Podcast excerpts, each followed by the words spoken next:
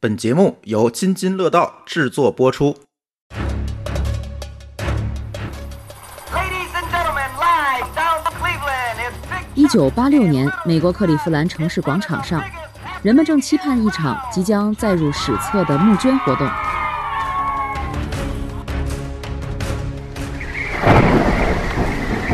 而此时，酝酿已久的风暴在空中缓缓揭开面纱。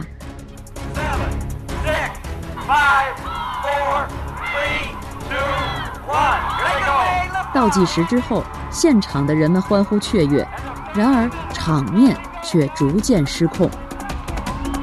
欢乐海洋里的彩色气球为何会令人感到窒息？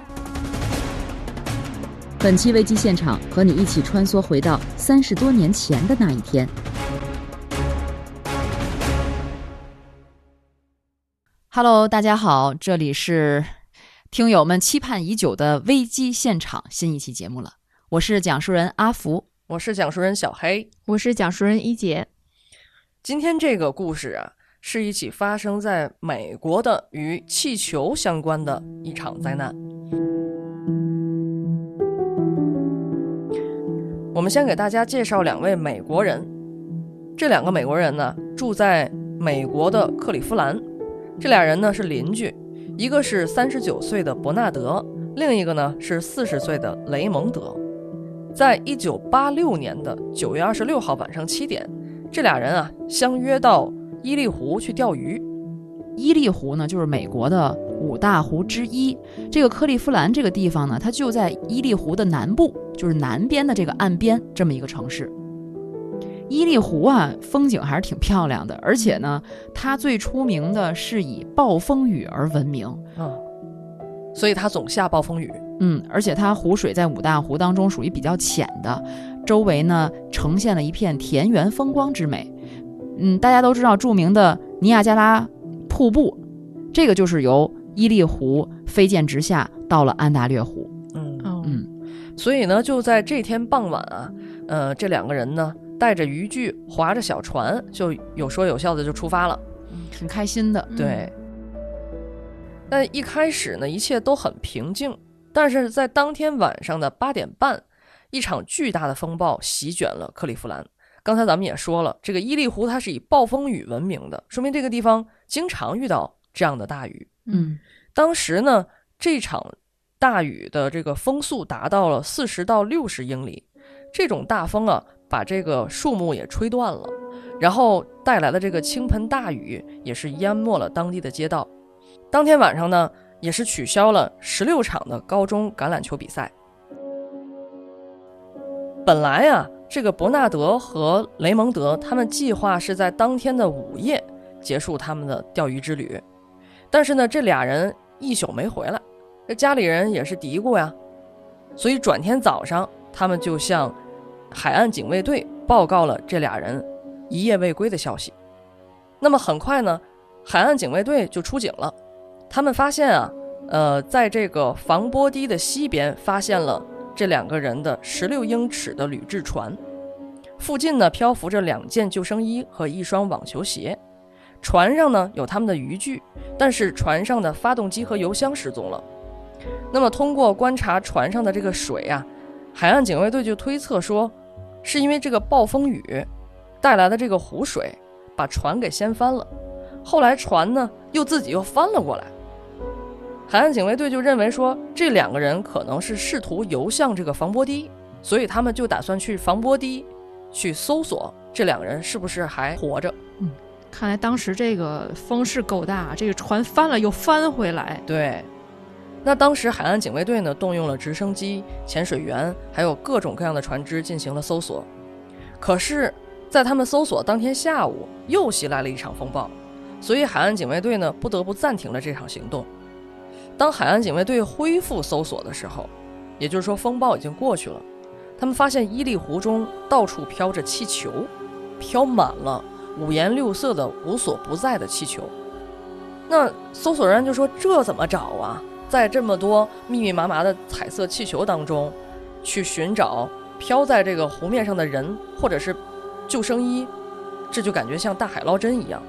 嗯，就是人头啊，或者是他那个橘色的救生衣，都跟这些气球混在一起了。对，嗯而且这湖面很宽广，根本就找不着了。对，尽管有这么多的莫名其妙的气球，但是这个搜索人员呢没有放弃，就一直在持续的搜索。但是后来呢，还是传来了噩耗，在一个多礼拜以后呢，在埃奇沃特码头以东四分之一英里的湖中发现了四十岁的雷蒙德的尸体。而后的十月十二号，他们又在埃奇沃特公园的岸边发现了三十九岁的伯纳德的尸体。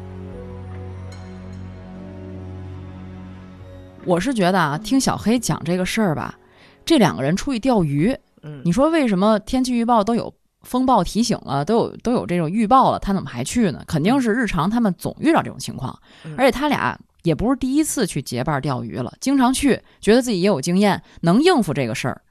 但是当天晚上还是出了意外了，关键关键点是为什么在救援的时候出现了这么多气球呢？对呀、嗯，这个气球是哪儿来的？这气球是不是就影响了他们搜寻的速度呢？而且怎么密密麻麻的？我看到那个图片啊，就是嗯密密麻麻的排列在那个湖面上，这是哪儿飘来的呀？嗯，我觉得看我看那个图就有点像看那个电影《泰坦尼克号》，当时最后他们这个救人的时候，就是他这个咱们好像感觉这个人和气球看起来肯定不一样啊，但是其实，在水里，尤其这个又是彩色各色各样的，包括这个人即使穿了救生衣，他是那种鲜艳的颜色，在这个气球的这个比对下，他可能也看不出来了。嗯，所以我觉得这个难度就是，呃，我我不知道是不是就延误了整个的救援。至少在当时他们这个形容下，你想最早是二十六号出事儿，然后发现最后一个尸体是十二号，就已经过了将近半个月了，说明这个救援难度是非常大的。那咱们就来说说这气球到底从哪儿来的？怎么会出现这么多气球？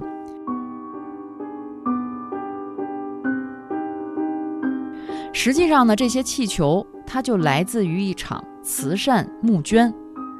那我们这故事还要从上个世纪八十年代说起。其实上个世纪的八十年代，这个时候就进入了冷战的末期，美苏的关系呢，从原来激烈的抗争，它逐渐就走向了缓和。当时大家可能也都了解历史的，都知道苏联老大哥他有点扛不下去了，嗯而美国的经济却持续的稳定增长，这是我们说到的社会背景和经济背景。那么全球综合实力第一的位置，它就越来越稳固了。经济形势一片大好的情况下，就会发生什么呀？老百姓就会开始有钱了，吃饱了喝足了之后，就要考虑一个新的领域，就是慈善。其实慈善也是在呃那个时候有一个蓬勃的发展。那八十年代的西方国家就刮起了一股做慈善公益活动的狂潮。举个例子哈，一九八五年的时候，有一个叫做 Life Aid 拯救生命的这么一个慈善公益演唱会，就是其中最高潮的一幕。这个是由爱尔兰人发起的，呃，几乎当时请到了世界上所有的摇滚巨星，可见影响力哈。在英国的伦敦还有美国的费城这两个地方。一共聚集了有十七万的观众，活动募集到的善款达到了一点五亿英镑的惊人的高度。这是个什么概念？一点五亿英镑？我们怎么来理解呢？大家还记得二零二零年的时候，在疫情爆发的时候，呃，有一个 Lady Gaga 她策划发起的 One World 的一个线上慈善演唱会，还记得吧？大家都在呃线上来看这场演唱会，全球都参与进来了，几乎。这是三十多年之后举办的这场慈善演唱会，它一共就筹集了九千五百万美元的善款。都没有三十多年前的那场演唱会筹集的善款多。嗯你就想在三十多年前能筹到这样一笔巨款，可见它的影响力有多大，当时人们对于慈善活动的关注度有多高。嗯，这种盛况，方方面面都要争第一的美国人，他自然也坐不住了。隔年，当时美国最大的一个公共捐款非营利组织 United Way，就是美国联合劝募会，他就卯足了劲儿，准备搞一出大新闻，他也要形成一个大的声势，搞一场大的募捐活动。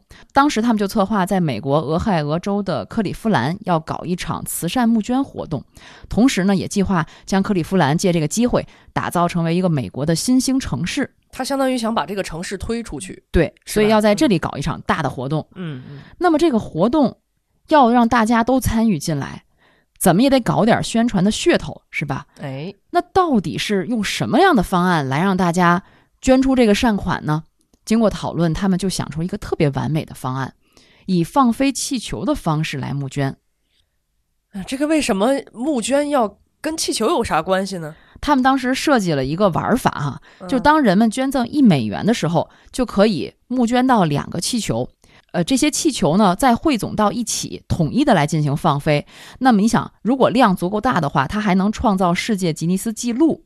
他就是说，在激励大家多捐钱的那个气球就会多多的话，这个整个放飞就会很特别壮观壮观，对，嗯而且还有啊这个吉尼斯纪录，所以就鼓励大家来多捐款。这这想法还挺巧妙的我觉得。对呀、就是挺讨巧的吧？而且每个人只出一美元，而且弄两个气球，你还能参与到创造吉尼斯世界纪录的这个过程当中，我觉得真的是挺有意思的一件事情。对，而且当时呢，他们一开始的宣传都是说我们要募集两百万个气球。嗯你想象一下，两百万个气球，这场面得多壮观！这对于摄影记者和摄像记者来说，这种画面简直是对吧？疯了，对，就想象到到时候全城的居民，包括媒体，可能都会被吸引过来，轻轻松松，甚至就能搞个全国的头版头条了。是，嗯嗯，自从他们敲定这个方案之后呢，联合劝募会就在各大媒体开始宣传造势，声称活动当天呢，我们还要挑战吉尼斯世界纪录，希望大家都能过来见证。你你记得吧？反正就是那个时候啊，那几十年，对于挑战吉尼斯世界纪录，真的是全球都非常热衷的一件事情。对，我记得我小时候，就是两千年以后啊，包括九十年代，大家也还热衷这、这嗯这些事情。感觉大家都有执念。嗯嗯，而且这个二百万个气球啊，可能我们说起来大家还是没有概念。嗯哎，我不知道你们都看过《飞屋环游记》吗？嗯，《飞屋环游记》里面不就最后有一幕是气球把小屋给升起来了？拽的飞起来了，对，而而且你知道当时用了多少气球吗？其实电影官方他们是有一个统计的，就他们在制作电影的时候，其实他们也测算过，他们用的那个气球数量为两万零六百二十二个，只有两万个。那你想，两百万个气球，那得是个什么样子？嗯，真的是能载入史册了。一百 倍。嗯当时联合劝募会的这个点子呢，甭说是放在八十年代了，放在现在大家都觉得还是挺新奇的，而且挺好玩的一种方式。对啊、在八十年代更是特别新潮的一个 idea。那到底要如何实现？其实还是会面临很多难题的。首先就是安全，你想这么多气球，咱拿什么填充呢？打气呀、对，打气一般就是成本比较低的，可能就是氢气球，但是氢气球它遇到一点明火就会爆炸，是很危险的。所以当时主办方呢就用氦气来给气球充气。嗯呃，因为这个氦气它的密度啊会比氢气稍微高一点，也就是它的密度一高，它可能就不会飘的那么高，它还是有一定重量的。那如果是上百万个氦气球产生的这种牵引力，其实是很惊人的。那这个二百万个气球，它同时升空，它还要解决一个操作层面的问题。哦，对，就是这二百万个气球，我得挨个儿给它打气。可是打一个气，它自己就飞上去了。对呀、嗯它怎么来保持在一个还没飞上去的状态，呢？就是他他们希望的是他们一块儿飞上去，对呀、对吧？就是这第二个问题就来了：打完气的气球放在哪儿？嗯，大家可能都见过，在公园门口卖气球的，对，它都是一把就是那纸丝带系的，而且还得拴得紧紧的。嗯呃，你稍不留神，它可能就飞上去了。嗯那如果是十几十个或者是一两百个气球，你给它拴上，我觉得这问题还好解决。那如果是上百万个气球，你得用多重的东西才能把它们拴住啊？嗯而且你要拴这些线，这些线又从哪儿来啊？这线有多长啊？有多少人力？有多少物力去支持这个？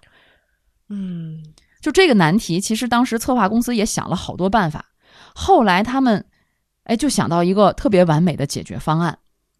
他们在这个广场上啊，准备了一个长七十六米、宽四十六米、达到三层楼高的一个网罩子，就相当于在空中架起了一个网。就是说这个网是罩在这个广场的上空的，对吗？。对，然后让这些气球，它打完气以后，它是挨个的升上去，但是它被这个这个在上空的这个网子给拦截了。嗯，大家感兴趣的话，可以到我们的 show notes 里面去看一下这个现场的图片哈。就是相当于暂时把这个气球先拦住，嗯，然后再同时给放飞。嗯这样呢，就只要在广场上面把这些气球给罩住，呃，活动现场的气球一打好，在底下呢一松手，这个球就慢慢的飞到这个网子上，它就在网子那儿被截停了。等这些气球都准备就绪了，只要一扯开网罩，就能同时放飞。你想，那当时还是挺壮观的。这也挺巧的，其实，嗯，其实咱们后来，我记得小的时候去参加一些运动会啊什么的，还是会放飞气球、放飞白鸽，它都是用这种嗯方式，用一个网子把它先罩上。嗯，但是这么多气球在一个广场上搭建一个巨大的网，我觉得还是之前都没有听说过的事情。嗯，这些前期准备工作耗费了很长时间，将近有六个月的时间，所有人都觉得啊，这个计划真的是完美无瑕，就等待着最后放飞的那一刻了。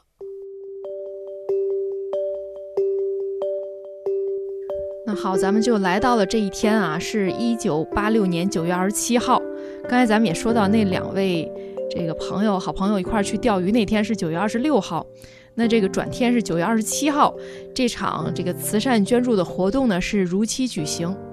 那在当天呢是个周六，你想周六呢又是周末，本身人们都出来玩儿，那个天气九月底应该也算是这个秋高气爽啊。当时这个克利夫兰的广场上是人山人海，就不亚于十一长假的什么上海外滩、什么西安那个大唐不夜城，我估计都是这种状况。那当时呢，除了这个来看热闹的市民和游客呢，还有主办方呢专门是招募的两千五百多名的学生义工，他们呢是在这个呃进行这种帮忙嘛，相当于是给这个气球不断的用这个氦气去填充。那这个联合劝募会呢，为了这场噱头非常足的公益活动呢，也是做足了前期的工作。当天呢，也有很多的这个新闻媒体呢，把这种长焦、短焦的大的这个照相机、摄像机都聚集到这个克利夫兰广场上，直播这个空前的盛况。那那两千五百多名学生呢，也是相当于人数非常多了，在这个广场上帮忙啊，包括一起宣传什么的。当时呢，这个现场的媒体采访录像呢，可以说到现在看还是挺感染人的。Ladies and gentlemen, live down from Cleveland, it's Big Chuck and Little John in front of the biggest happening around. What is your name? Tanya Pim. Okay, Tanya, show everybody what you have on your hands there. What are those? Let's take bandages. Okay, and what are they for? Therefore, it can get it away from sores, sores from your hand. Okay. Are you having a good time? Yeah. Are you tired? Yeah. Okay. Okay, Chuck, as you can see, they're going strong. They're blowing them up. I still think they have the record. Back to you, Chuck. 现场确实是这种 呃欢乐的海洋。我记得看那个视频，就是它不仅是有这个大家在充气球，而且很多年轻的学生们这个跟记者交流，同时还是现场有一些类似这种游行的表演，有一些充气的玩偶什么的。这是一个嘉年华呀，对哎差不多，嗯嗯。那当时呢，这个每个学生呢，不仅是要参与这些活动，而且还要一直在进行充气球。他们也是举着这个双手呢，看这个手上其实已经缠上了这个白色的胶带，因为充气也是个力气活嘛。对，尽管看那视频上都缠着橡皮膏。对，其实也是系气球也挺疼的，它不是一个两个呀，它是上百万个气球嘛。但是他们还是特别的情绪高昂，然后有这个男男女女嘛，就参与这个活动。其实捐一美元好像不太多，但是能看到这么壮观的活动，贡献一份力量，也就有这个大人小孩了都来参与这个活动。对，我觉得就显得特别热闹。如果嗯咱们这儿要有这样的活动，你都到现场了，对是吧？你就捐一美元，还能参与这个活动，买两个嗯气球，我觉得就是挺有参与感的，还挺有体验感的而。且关键嗯还挺热闹。这就叫沉浸式参与。所以当时是其实还挺快的，一张张钞票呢，很快就塞满了这个呃孩子们手中这个捐助箱。毕竟这来都来了嘛，我觉得就像咱们那个上周这个马拉松似的，就是我一开始都没想去看，但是你到那儿你就觉得特别的受感染，一起加油啊什么的。我觉得当时肯定整个的气氛都被点燃了。嗯，然后这个时候呢，被认捐的氦气球呢，也就接二连三的飞到这个网上，就形成了像一个屋顶似的彩色屋顶似的样子。嗯，大家呢也是蜂拥而至，早早呢就来这个活动现场，有捐钱的，有看热闹的，有从这儿打气球的。然后这个五颜六色的这个气球呢，也成了这种遮天蔽日的状况。很多人就是一边拍照一边仰头观看，就不知道什么时候这气球放飞啊。我觉得。我猜想，当时肯定有起哄的，你捐一个，我捐一个，咱赶快把这给，对吧？捐满了，捐够了。捐够了，就期待这个赶快放放飞这个瞬间的这种高潮。嗯，大家也可以到我们 show notes 里看这照片儿哈。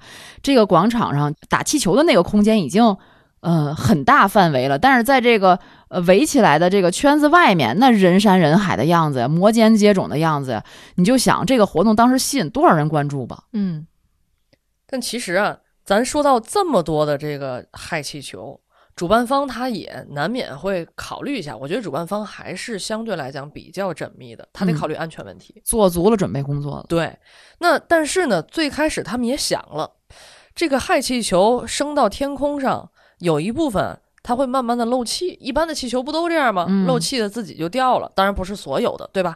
那还有一部分呢，是越飞越高。那气球如果飞到空气特别稀薄的地方，它就会越胀越大，然后最后自己就爆炸了，自己就落到地面上了。压力它那个胀起来了。对，而且呢，由于这个气球它材质也轻盈，也不会至于说构成高空坠物之类的这样的威胁，所以呢，他们想想来想去，就说不管是哪种情况，也都不会发生什么危险的事儿，最多就是说垃圾可能会有点多，嗯，但是呢，这气球也会自行飞到各个地方，他们也不会集中成为垃圾落到某一个地点上。所以说，组织者他们想完一圈以后，哎，觉得这事儿没什么问题。嗯，可是这个时候，来了一个意外的消息。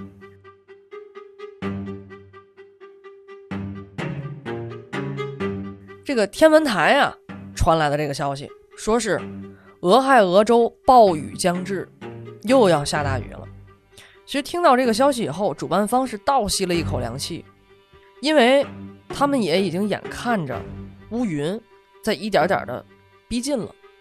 如果说这个时候下了大雨，那我们好不容易积攒起来的这个观众肯定会一哄而散，那筹款也就被迫就得半截就得结束了。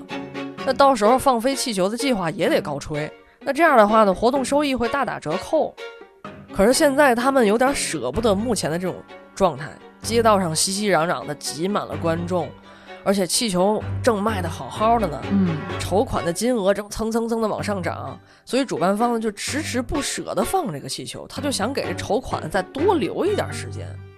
所以就这样，这个联合募捐一边盯着迅速上涨的公益款项，还有越聚越多的人，他们也一边儿担心着，也关注着这越来越接近的暴雨云，直到在当天下午的大概一点五十分的时候。他们这个上空已经被乌云遮了半边天了，而且觉得这雨可能马上就下了，所以他们才下令释放气球。再不放就来不及了。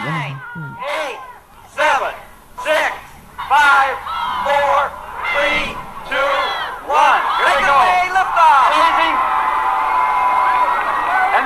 the front 随着这个倒计时的结束，当时是近一百五十万个气球被同时释放了，他们从克利夫兰的公共广场升起。现场的观众们看到这儿啊，特别开心，都欢呼雀跃的去拍照啊留念。现场报道的媒体也是非常的兴奋，因为毕竟这是有史以来最大规模的气球释放活动。这个时候呢，吉尼斯世界纪录的现场工作人员也将统计数字定格在了一百四十二万九千六百四十三个气球上。这个数据呢是打破了1985年的迪士尼乐园三十周年之际创下的一百万个气球的世界纪录。但是，没有人意识到一场危机已经渐渐逼近了。其实咱们平时对气球升空，我觉得除了雨天感觉可能有影响，但是晴天和阴天对于气球升空的影响，我觉得大家一般都没什么概念。但是那天吧，可能也是因为这个天气实在变化太快了，在这个暴雨来临之前呢，冷空气呢其实已经对这个近一百五十万个气球进行了全面的封锁。嗯，怎么说？嗯，这个上升的氦气球啊，它遇到冷空气，那球内的气体呢是遇冷收缩，就热胀冷缩嘛，嗯，所以它的密度呢一下就升上去了，也就是说它就沉了。它一沉的话，它升到半空，它就没法再继续上升了。哎，你刚才说暴雨来临前是冷空气呀、对对吧？那这空气不也是冷缩的状态吗？嗯，其实这个又涉及到另外一个问题，就是气体的热膨胀系数。那像这个气球里的氦气呢，它的热膨胀系数呢是空气热膨胀系数的一点五倍，也就是意味说呢，相对于相同的温度变化，更敏感的氦气体积变化会更大。嗯，哦，也就是虽然空气也冷缩，但是它缩得更厉害。对，嗯所以我理解就是同样都在冷缩，但是这个氦气的体积变化更大之后，这个氦气球的就会从冷空气中再往下沉。嗯，所以在这种冷空气的影响下呢，一些气球升空不久呢，就晃晃悠悠、晃悠悠，就又回到了这个地面儿。随着这个暴雨的降临呢，更是让大量的气球直接被打回城市中。哎，这个它打回来，尤其是再加上暴风雨，它不就爆了吗？毕竟下的不是刀子哈，对，下刀子把它都给打爆了，嗯但是它它本来就冷缩了嘛，它怎么会打爆了呢？就更不容易爆了呗。对，嗯但是它里面又充满了气体，它又不会瘪掉，是这样吧？对对对，啊所以绝大多数呢还是膨胀着，嗯也就是说回到了地面儿，同时还飘着。哎呀，那就从氦气球变成了普通的气球了，是吗？对，其实我觉得咱想都能想明白，如果这个满城市突然飘满了气球，其实最受影响的就是交通。对，嗯天降气球啊，这么罕见的场景，我估计很多人一辈子可能都没见过。像当时呢，这个道路上有的司机呢，一下就被这个从天而降的五彩的气球分散了注意力；有的司机呢，因为被这个气球是遮挡了视线，试图想转向而撞上隔壁车道的车辆。那道路上呢，一瞬间就发生了大大小小的多起车祸，造成了大面积的交通瘫痪。我天，那这个发生的是特别快，应该是，对，嗯而且就在随着这个暴雨的降临一瞬间嘛，也就是说，当时大约有近一百万个气球又回到了地面，说掉落在了俄亥俄州东北部的陆地上。那说完这个路面啊，还有这个河道，同时呢，在这个天空，其实有的气球是升到半截儿它没没法升，或者在降，它也是落到了飞机场。像附近的伯克湖畔机场呢，也是被气球淹没了跑道，机场也因此被迫停飞半小时，不得不先紧急的清理气球。呃，我记得咱们当时讲过那个危机现场的第二期小鸟撞飞机的状况，可以说，如果天空中还有这个跑道上有一些障碍物的话，其实对飞机是非常致命的危险了。那回到我们一开始说的那个故事啊，其实这个气球啊掉落在陆地啊，我觉得大家还能够控制它，至少咱们能够赶快的清理。但是其实更大的灾难呢，是发生在当时的这个当地的湖泊中。活动当天早上呢，就有人报案说，当地的两名渔民，就是这个雷蒙德和伯纳德呢，是乘船到湖中时失踪了。那本来在平静的湖面呢，找两个人其实是还相对简单来说的，比如浮出水面的人头或者这个橙色的救生衣呢，其实很醒目的。但是由于呢，这个当时这个事故呢，造成了整个湖面上也是落满了多种颜色的气球，很难分辨哪个是遇难人员，哪个是气球，哪个是救生衣，也一下就影响了这个救援的速度。当时这个搜救的直升机和船只呢，是找找了整整两天，看到眼花都根本找不着被气球淹没的两名渔民。我觉得咱们其实想象也是一样，就是在直升机上，它还不能离海面太近，所以它看下去可能就一个个个小踩点儿，也不知道哪个是人，哪个是气球。于是呢，这个隔了将近十五天、半个月，最后是呃两具尸体发现是被冲上岸，两名失踪者呢也是全都遇难了。另外还有一件意想不到的影响是，大量气球呢还降落在了俄亥俄州麦地那县的一个牧场上，吓坏了当地的马群。马没见过气球，是呀，这个气球不真是不受控制，到处飞，也就导致不少的马都受伤。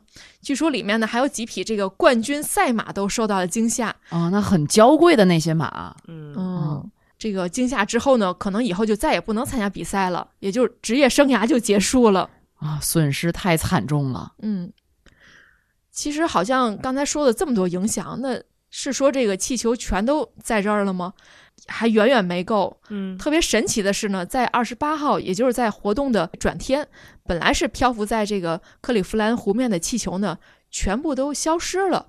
哦，啊，哎，但是他们呢也不是真的不见了，而是又跑到了伊利湖的另一端，到了加拿大的安大略省。哦天哪，随着湖水就飘过去了是吗？对，而且不是一个两个。当地有一个摄影师呢，就描述说，当他走在安大略省利隆诺公园呢，发现这一切时候呢，真的觉得很不愉快。他说呢，我看到这个气球躺在岸上，不是只有一颗两颗，而是非常多颗。以湖东岸来说，平均每一百八十二公尺，也就大约一百八十二米，就有一百四十颗气球我。的天哪！相当于一米多就有一个，在南岸至少有三百多个气球，感觉有点密集恐惧症了都。这样算下来呢，在这个龙诺公园的十四公里左右的湖畔上，至少躺着一万到一万五千颗的气球。哎呀，真是，本来是一场热热闹闹的、挺开心的活动，没想到最后变成这样。而且最后，主办方和克利夫兰政府还面临着大量的诉讼，许多的受害者他们联合起来要求赔偿数百万的美元。对联合劝募会来说呢，他们按照原计划当天释放的这个气球当中，每两个球可以得到一美元的善款。咱满打满算哈，飞上去不到一百五十万个，主办方最多也就能筹得七十多万美元的善款。而光是溺亡渔夫妻子，他有一单的起诉，就要求他们赔偿三百二十万美金。这其中还包括像交通赔款啊、溺亡赔款啊、牧场赔款。牧场赔款就是刚才说的这个马匹不是受到惊吓了吗？嗯，也造成严重的永久性的伤害，他们也索赔有十万美金呢。包括还有活动前期的这些投入、人力、物力成本等等，基本上联合劝募会就是亏到血本无归了。这个办一场活动还亏钱。嗯，而且由于这次活动造成了巨大的影响，虽然当天克利夫兰确实创造了世界纪录，但是后来在吉尼斯世界纪录大全当中还取消了，就是像放飞气球这一类别的一个记录。哇，那他是给吉尼斯世界纪录创办了新的记录 就说句不厚道的吧，如果他要申请一下世界上亏损最多的慈善机构，恐怕就能拔得头筹了。嗯，这次真是亏得很厉害。而且感觉这个吉尼斯纪录有点打脸了，就是本来是一个特别开心的一个记录，最后造成这样一个损失。哎呀，反正我有时候觉得有些吉尼斯世界纪录的确有点匪夷所思。嗯，哎呀，其实对于这个城市，就克利夫兰这座城市来讲，也是一个，嗯、一种损失吧。因为当时呢，美国想把这个克利夫兰给捧上去，嗯，打造一个新兴的城市。当然，所有的人也都希望这个气球节能够让这个城市，嗯，把它带到一个新的高度。然后，他要是能完成这个伟大的壮举，然后见证一项新的吉尼斯世界纪录的诞生，它是一个再好不过的宣传方式了。但是，咱中国话讲啊，人算不如天算，碰到这样的一个恶劣的天气，这项活动呢，却最终却成为了一场灾难，也成为了这个城市一段不小的黑历史。其实想要被认可，其实有很多途径的，并不只是有吉尼斯世界纪录这一条路。那回看当时的录像，呃，刚才阿福也说到了，就是虽然当时很壮观，但是说这么多的气球，黑压压的一片，我觉得光是想一想那个场景，也让我觉得很压抑，嗯，又是阴天，彩色的压抑。诡异。那当时呢，整个城市啊都认为这是一项完美的计划，没有人提出异议。我想当时应该也会有人觉得多少有点不妥，但是这样的声音又很微弱，所以呢，胳膊拧不过大腿，大家都特别想完成这样的一个壮举，所以质疑的声音早就被淹没了，只能说这是一项特殊的记录。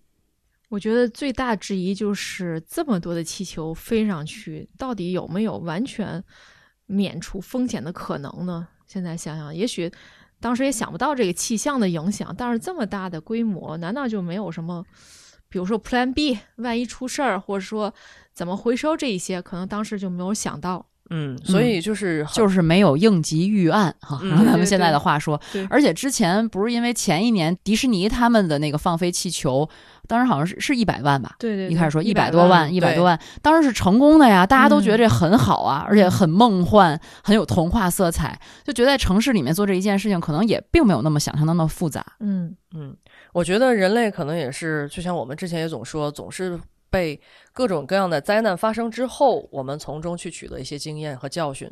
所以呢，嗯，你看现在咱们不管，呃，是公益组织还是其他组织，我们确实是越来越喜欢放鸽子，而不是嗯放气球了。这也确实是跟人类环保意识的提高息息相关的。不过现在放鸽子也备受质疑。是，嗯。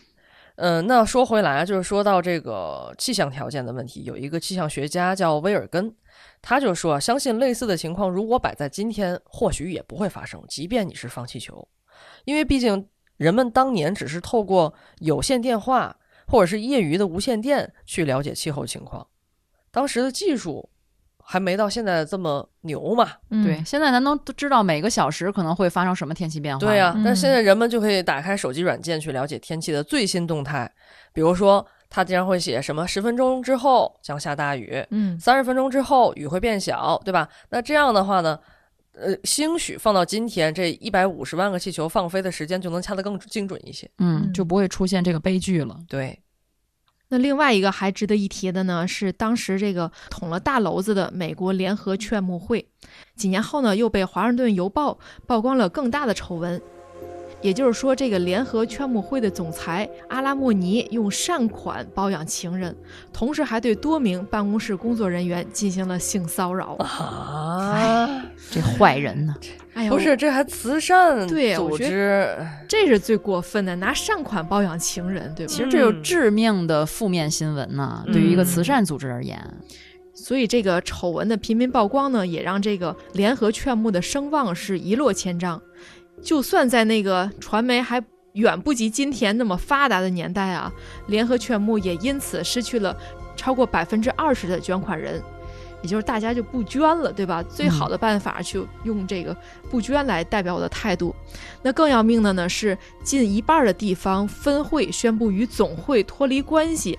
整个联合劝募呢，在舆论风暴中呢，就像大厦之将倾，没人愿意再多看他一眼。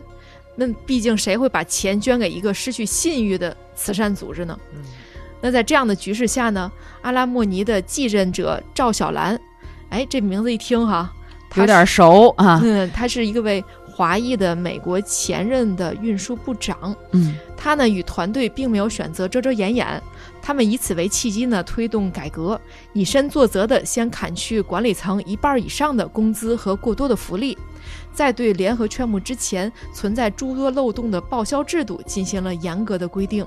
嗯他们还聘请了专业的麦肯锡公司为其做全面的战略规划，主动在网站上提供每年详细的财务报告。那在2005年，卡特里娜飓风是席卷美国的时候呢，在联邦政府救援工作混乱的情况下，联合劝募第一时间出现在救灾一线，组织灾民撤离，提供了大量的食品和衣服，最终用实际行动赢得了公众的信任。我觉得这么看来，还是管理还非常有效的啊！在这么一个一落千丈的这种信誉情况下，能够力挽狂澜，让这个组织又重新的焕发了生机。这就是我们常说的危中有机嘛，就是在危机之中哈、他也能找到这种翻盘的机会。嗯，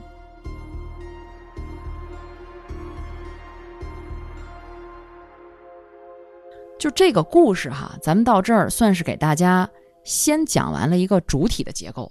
嗯，哎，好像我们先了解了这么一个气球，呃，这么美好的一件事儿，最后却演变成了一场灾难，真的是不是值得我们铭记呢？哎，我却发现哈，当时写这一系列报道的记者，他却不记得这件事儿，写什么报道的记者？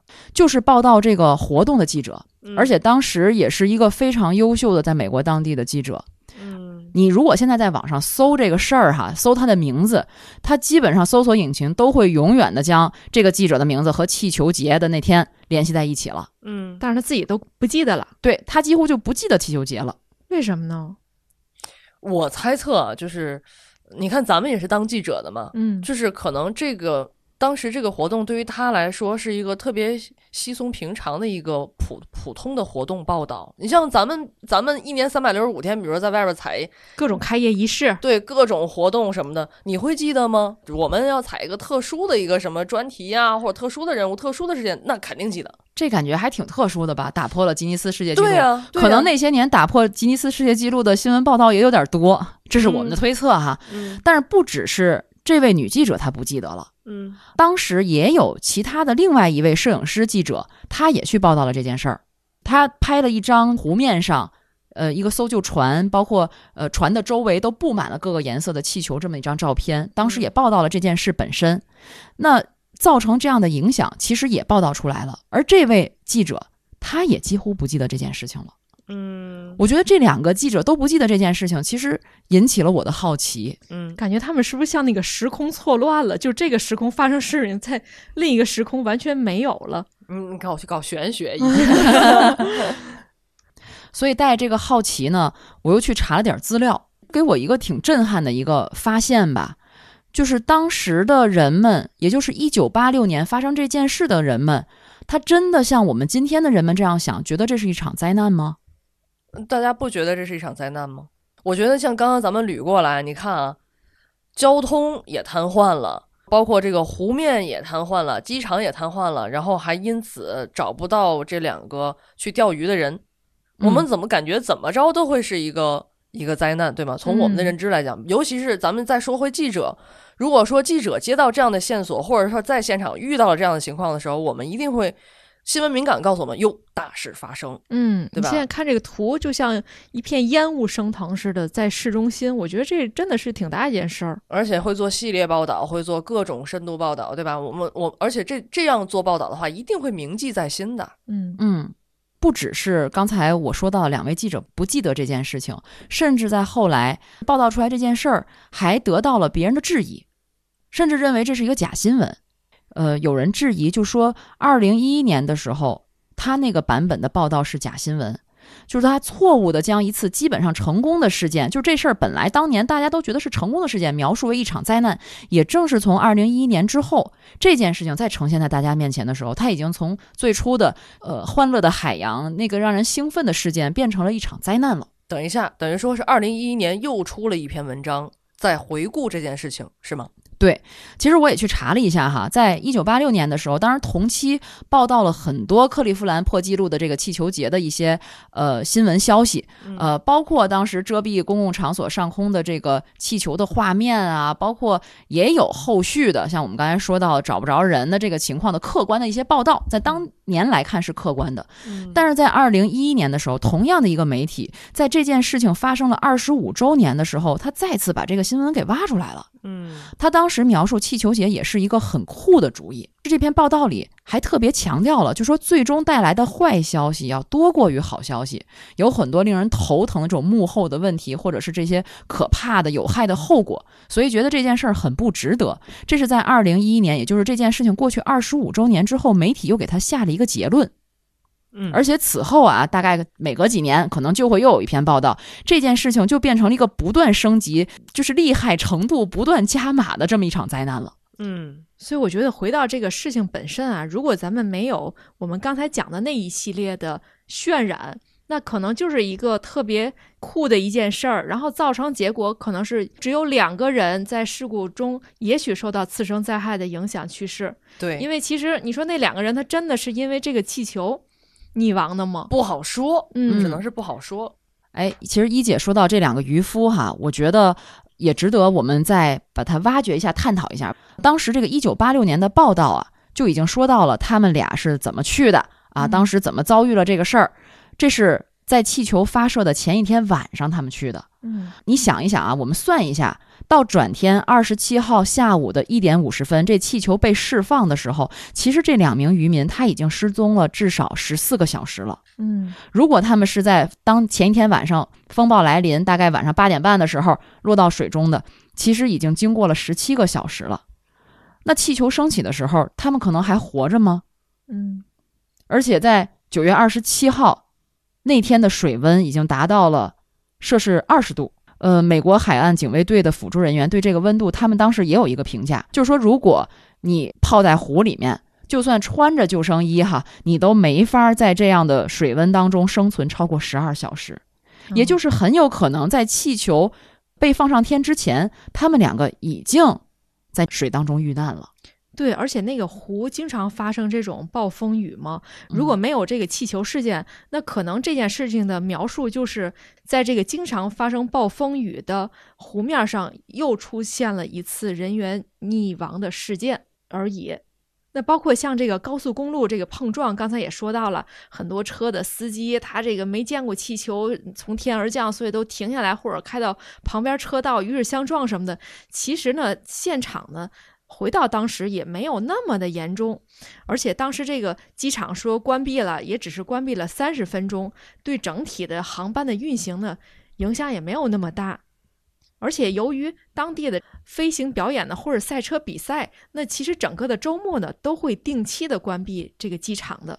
所以如果抛开这个气球整个事件的影响的话，机场也好，公路也好的受影响程度也并没有说像之前说的渲染的那么大。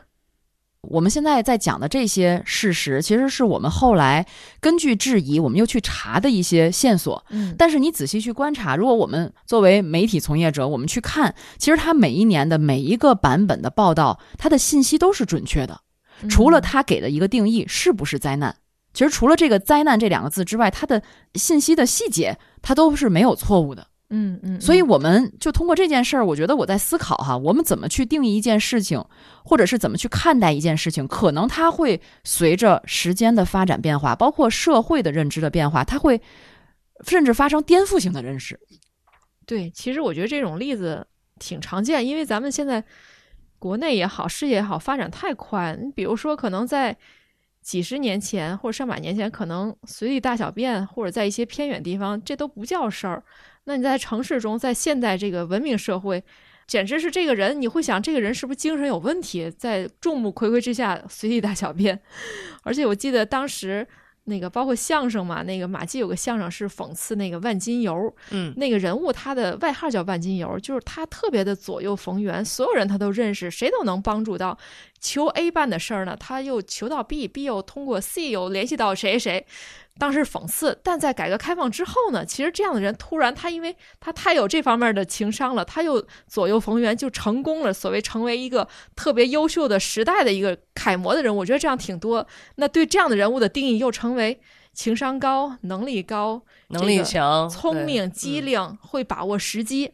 所以这个就就在于人们去怎么定义这件事儿。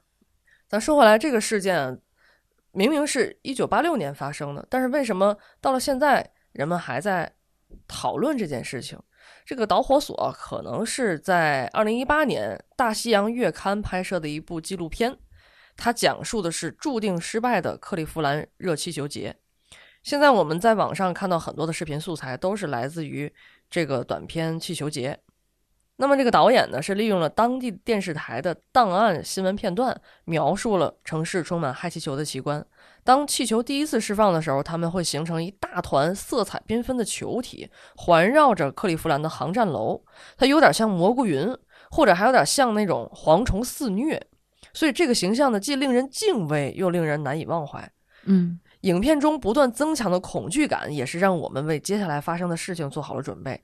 气球呢，很快就被即将到来的风暴击落，它们对城市造成了严重的破坏，在伊利湖上成为垃圾，并且不幸的阻碍了海岸警卫队对两名失踪渔民的搜救任务等等。那就在这个纪录片之后，网络上也重新开始对这个事件进行了热议。那么以下呢，就是之后两年出现的这个呃稿件的文本了。比如说，克利夫兰释放一百五十万个气球的灾难性后果，还有像重温八六年克利夫兰热气球节的希望与恐惧，再有呢，像一九八六年克利夫兰气球节如何导致两人死亡。八六年气球节，克利夫兰的奇观变成了悲剧，这一不幸但具有历史意义的日子，一百五十万个气球杀死了两名无辜者。其实当时并没有回避这些问题和后期的影响，像马的问题啊、呃搜救的问题啊、机场的问题、交通的这个事故的问题，其实当年也都报道出来。但是无疑在当年，这是一场成功的活动。当时人们不认为这是对灾难，就在当时的时代背景下，反而是后来经过剪辑了之后，这个剪辑它本身新闻素材也都是客观存在的，都是当年的一些新闻画面，而且本身说的事儿它也没有这不符合实际情况的这样的素材出现，都是把符合实际情况的这些素材剪在一起。但是你选择的这个片段放在了一起，给人的感觉就是完全另一副的样子。包括到后面几十年，大家可能在环保的意识上。就是对于环境的保护，对于这样的方式，可能已经不认可了，已经不是在八六年那个时候，大家觉得这是一个很浪漫主义色彩的这么一个活动，而可现在现在可能你就会感觉它就是一个污染环境，而且劳民伤财，可能你就会对他有很多负面的认知。嗯，所以才会导致我们对于这件事情的认识其实已经悄然发生变化。是因为立场不同了。对，所以我觉得在看到这样的一些消息之后呢，我反而觉得，在现在我们坚定不移的觉得这是一场灾难的同时，是不是我们也应该去多思考一点？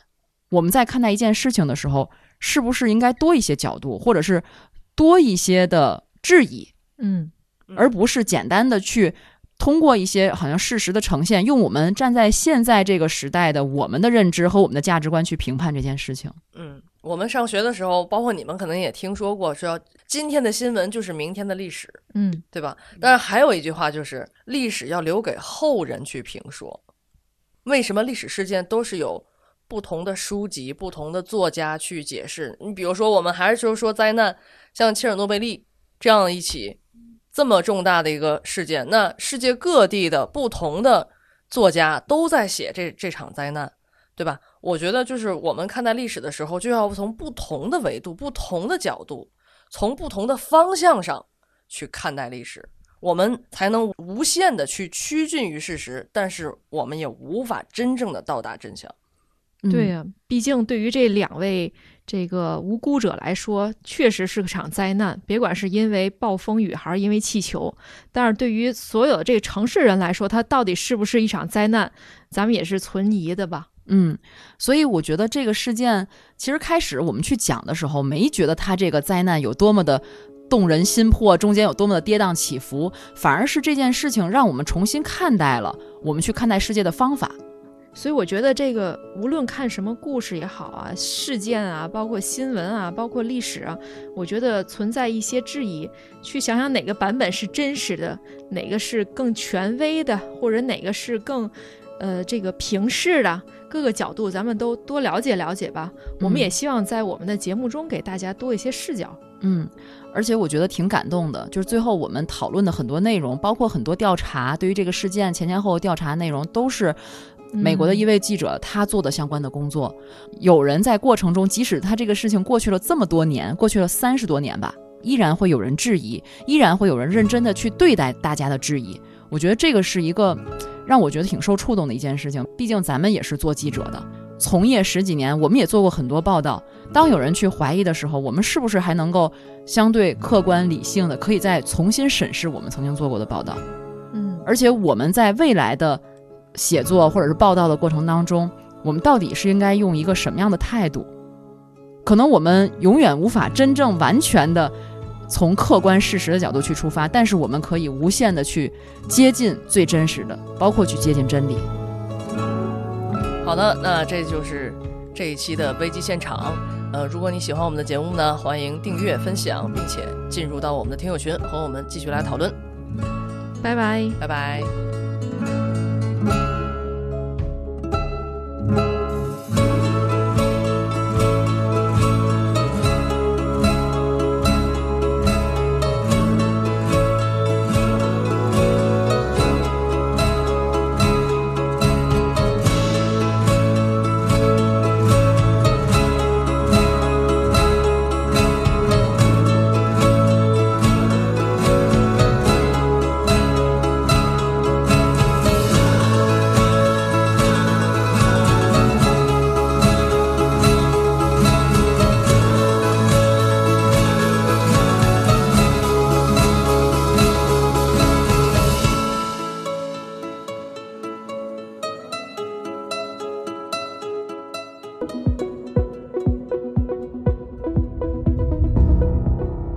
谢您收听本期节目。本期播客节目由津津乐道制作播出。你也可以在我们的官网 d a o 点 f m 找到我们的更多内容作品。如果您喜欢我们的节目，欢迎在微信、微博、朋友圈等社交媒体转发分享。您的分享对我们而言十分重要。如果您希望与我们互动，可以关注我们的微信公众号“津津乐道播客”，天津的津，欢乐的乐，道路的道。在关注后按提示操作，即可加入我们的听友社群。